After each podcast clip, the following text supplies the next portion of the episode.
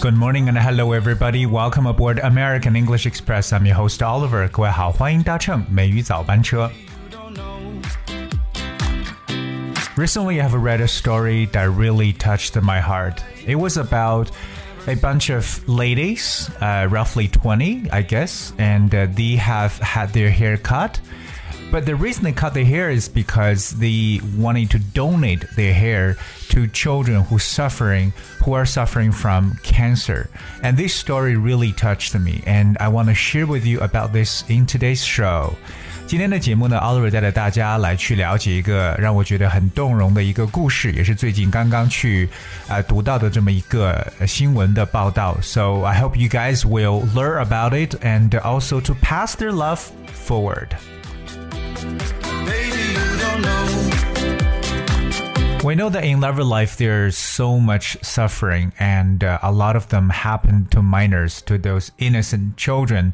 And uh, the society or the public is also trying their very best to comfort and help whenever possible. So, in today's story, we're going to look at exactly what happened, what kind of stories that might also touch the string of your heart. 所以，我们来去了解一下今天要跟大家去分享的这么一个故事。Alright, the simple act of trimming a few inches of hair can make a tremendous difference to the lives of those suffering from deadly diseases. That's what some 20 long haired women from northeast China's Jilin province believed when they came together at a barber shop on a cold winter morning to donate their hair to cancer stricken children struggling with hair loss. 可能对我们很多人来讲呢，就是剪上几寸的头发这个行为可以说是非常的普遍。但是如果说剪掉的这些头发给那些身患致命疾病的人的生活，可能会带来巨大的改变。那最近呢，在这个寒冷的冬日早上，有大概二十多名长发的女性呢，她们是聚集在。这个一家理发店，那这些女性呢是来自中国东北的吉林省，那她们呢其实将自己的头发呢捐给了那些正在患有这个癌症的儿童。我们知道这些儿童肯定在做这个化疗，所以导致他们呢出现了脱发的现象。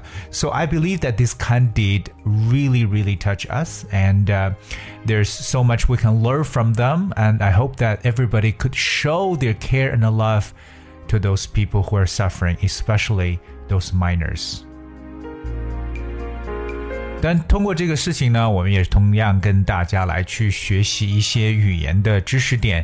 我们都知道，我们平时剪发的时候，特别对于男生来讲，可能说我不一定要把头发剪特别多，因为男生不一定留很长的头发，很多时候呢都是做一定的这个修理，要修整一下。那么这个词呢就叫 trim，t r i m，trim。Trim is to make something neater, smaller, better, etc. by cut by cutting parts from it，这就是修剪或修整的意思。所以我们说到这个理发，如果说你要只是修一下的话，就可以说 to trim your hair。trim。同样，如果说自己的花园里边种的有一些这种植物的话，时不时的定期呢也要去进行修剪。那么这个词呢，同样也是使用 trim，t r i m。 这个动词，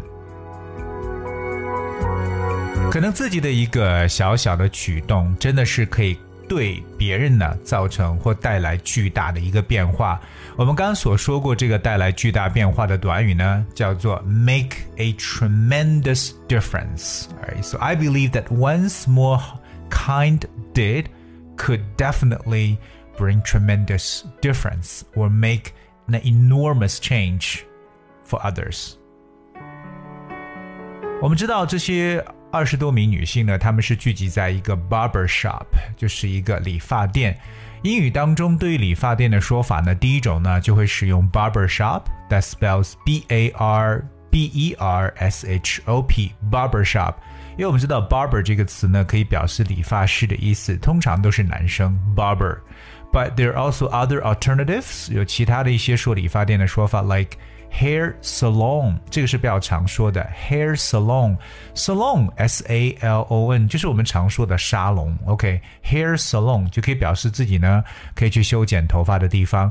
当然有很多女生可能说，不光只是修剪头发，还可能会美甲，甚至会去做一些 facial 去美容，所以这些地方呢叫 hair parlor。You can go like hair parlor。Parlor that spells P A R L O R, parlor. But of course, in British English, it spells P A R L O U R. So, what is a parlor? Parlor is a shop or a store that provides particular goods or services. 所以就是专门呢，就是去经营某种商品或业务的一些店铺。所以我们说到这个理发店呢，也会使用 hair parlor 来描述。比如说一家美容院也可以叫做 a beauty parlor。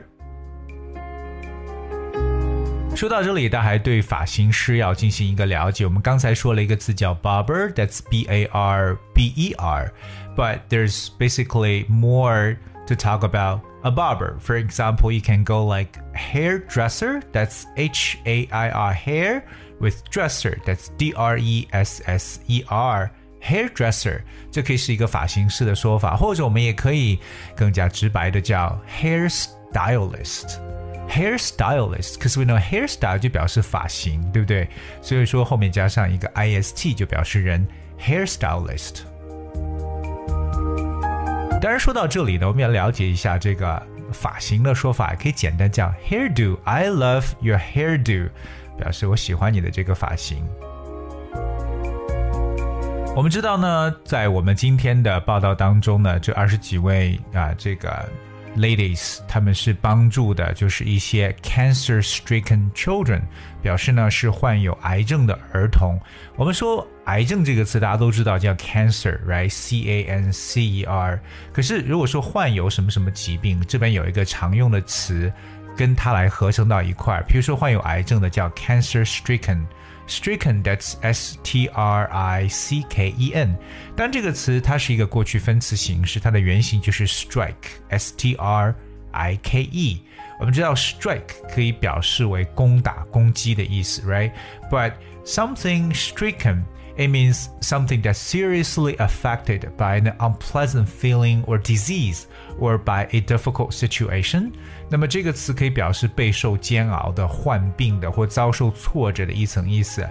For example, the whole villages were stricken with the disease，就表示说整条村庄呢的人都染上了这种疾病。The whole village 啊、uh, was stricken with the disease. So be stricken with 可以表示有患上什么什么疾病的这么一种说法。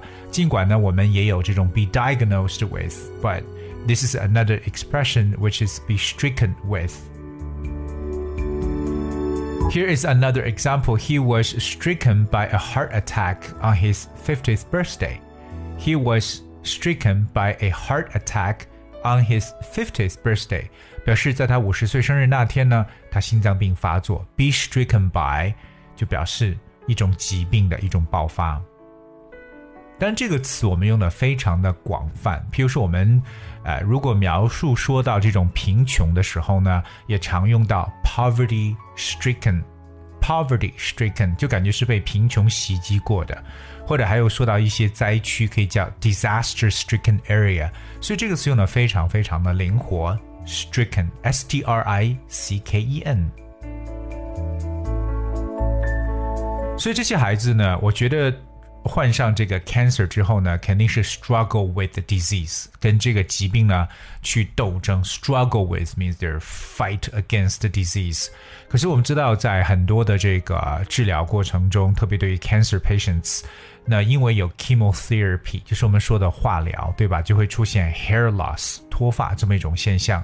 我们来看一下常见的治疗 cancer 的一种方式，chemotherapy。就是化学疗法。It spells C H E M O. That's chemo. And then that's therapy. That's T H E R A P Y. 所以这两个词可以合到一块叫 chemotherapy. Chemotherapy is the treatment of disease, especially cancer, with the use of chemical substances. 这就是嗯化学治疗，就是化疗的说法。Chemotherapy。 而我们说到这个脱发呢，就会使用 hair loss 这个单词，hair loss 头发的失去就是脱发的一种现象。今天跟大家去分享的这个故事呢，我是觉得真的是 it's moving and touching. We know it is not really a big deal for someone to donate hair to others, but I think the gesture of showing kindness and care that really matters. 所以希望各位能够从今天的这个善举当中呢，也能向别人去学习，同时呢，要去掌握一些英语的语言知识。当然，在这里，Oliver 也再次提醒我们的听众朋友，如果你想获得美语早班车内容的文字版本或字幕的话呢，非常的容易，只需要各位搜索和关注一下微信公众号“美语早班车”就可以找到。All right, guys, we have for today's show, and finally, it's a song I want to present to you, which is My Dream. I hope you guys enjoyed this, and I thank you so much for tuning today. Until tomorrow.